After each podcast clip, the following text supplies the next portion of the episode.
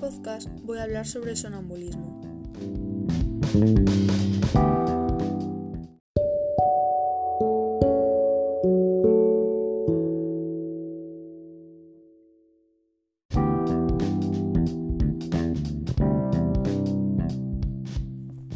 El sonambulismo es un trastorno que ocurre cuando las personas caminan o realizan otra actividad estando aún dormidas. Es más frecuente en los niños que en los adultos y por lo general se pueden superar antes de los 10 años. Un evento aislado de sonambulismo no suele indicar un problema grave o la necesidad de tratamiento. Sin embargo, el sonambulismo repetido puede indicar que no se ha diagnosticado un trastorno del sueño.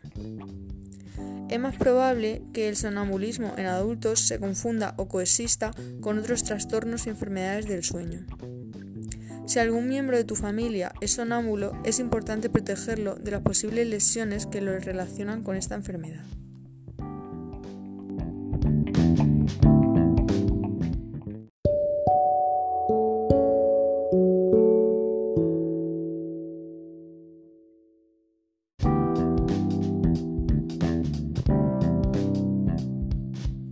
¿Cuáles son sus síntomas?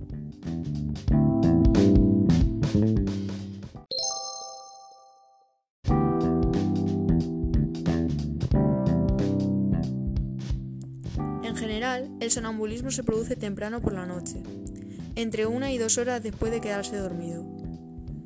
Es poco probable que se produzca durante una siesta. Un episodio de sonambulismo puede producirse con mucha o muy poca frecuencia y suele durar varios minutos, pero puede durar más tiempo. Una persona que padece sonambulismo puede salir de la cama y caminar, sentarse en la cama y abrir los ojos, tener una mirada perdida con ojos vidriosos, no responder ni comunicarse con otras personas, tener dificultad para despertarse durante un episodio, estar desorientada o confundida por un breve periodo después de estar despertada, no recordar el episodio por la mañana, tener problemas para cumplir con sus tareas durante el día debido a las alteraciones del sueño. A veces, una persona que padece sonambulismo puede hacer actividades rutinarias como vestirse, hablar o comer, salir de la casa, conducir un coche, tener comportamientos extraños como orinar en diversos sitios que no son el habitual, lesionarse, por ejemplo, al caer de las escaleras o al saltar por una ventana, actuar en forma violenta durante el periodo de breve confusión que se produce inmediatamente después de despertar u ocasionalmente durante el sonambulismo.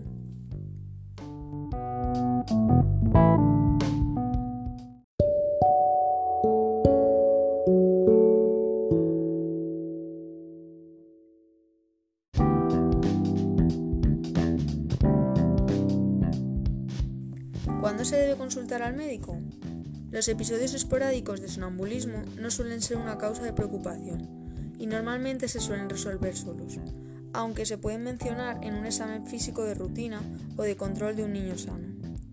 Sin embargo, debes consultar con tu médico si los episodios de sonambulismo se producen a menudo, por ejemplo, más de una o dos veces por semana o varias veces en una noche si provocan comportamientos peligrosos o lesiones en la persona que tiene sonambulismo o en otras personas, si alteran de forma significativa el sueño de las personas que viven en el hogar o de la persona que padece sonambulismo, si provocan síntomas diurnos de somnolencia excesiva o problemas para cumplir con sus tareas, o si comienza en la edad adulta o continúan cuando la persona ya es adolescente.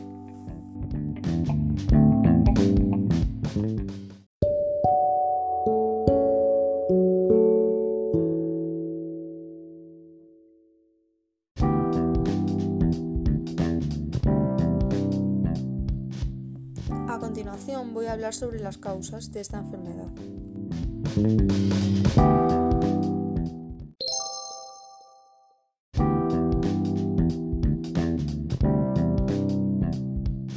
Existen determinados factores que pueden precipitar un episodio de sonambulismo. Sin embargo, por regla general, no se conocen las causas exactas que originan los episodios de sonambulismo, aunque existe la sospecha de que en muchos casos puede ser hereditario. En los niños está asociado con la privación del sueño, haber dormido mal la noche o las noches anteriores, la fatiga y la ansiedad, En los adultos, las principales causas son el consumo de alcohol, determinados medicamentos, afecciones médicas como las convulsiones o trastornos mentales. Y por último, en los ancianos puede originarse debido a un trastorno del comportamiento vinculado con el sueño humor, una etapa del sueño con movimientos oculares rápidos. Muchos de los factores que contribuyen al sonambulismo son la privación del sueño, el estrés, la fiebre, y las interrupciones en el horario para dormir, viajes o interrupciones del sueño. A veces el sonambulismo puede ser provocado por afecciones no diagnosticadas que interfieren en el sueño, como la respiración asociada a trastornos del sueño, un grupo de trastornos caracterizados por patrones anormales de respiración durante el sueño, por ejemplo la apnea obstructiva del sueño. Tomar ciertos medicamentos como hipnóticos, sedantes y determinados medicamentos para los trastornos psiquiátricos, el consumo de sustancias como el alcohol, el síndrome de piernas inquietas o la enfermedad por reflujo gastroesofágico.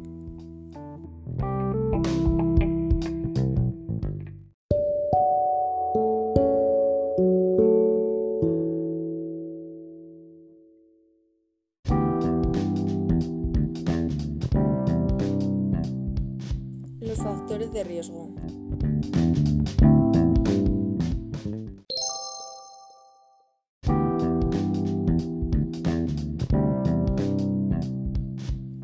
Los factores que pueden aumentar el riesgo de sufrir sonambulismo son genética y edad.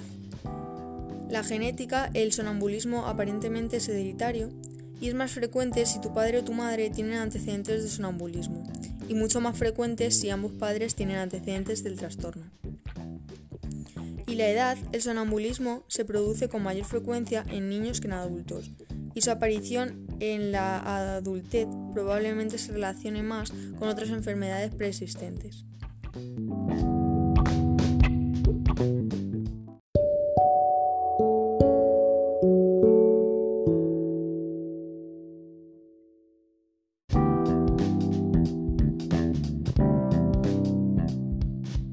Y para finalizar, voy a hablar sobre las complicaciones del sonambulismo.